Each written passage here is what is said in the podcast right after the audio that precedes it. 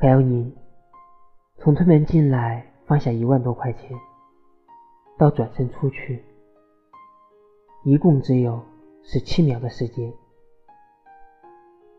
这是一月三十一号上午，在山东日照东港区一个派出所里留下的画面。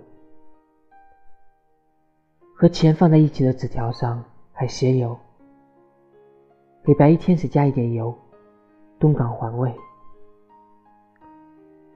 后来找到您，才知道您叫袁兆文，六十八岁，每个月的收入。只有六百多块钱，但是这十七秒，大爷，您是最称职的清洁工人，因为你还清洁了我们的心灵，用生命呵护生命的白衣天使，用生命诠释疫情当前，党员不退的政法干部，临终前告诉儿子。现在有疫情，不要举行告别仪式的美容院教授，在疫情中被病魔夺去生命的同胞，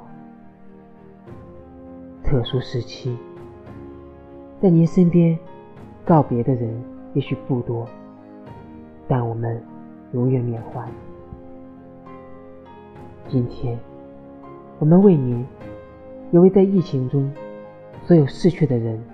送行，你看到了吗？还有来到武汉才三天，就剪掉自己一头长发的河北护士肖思梦。九零后的你，也许正引领着这个春天最时尚的发型。在这场战役当中，我们看到了。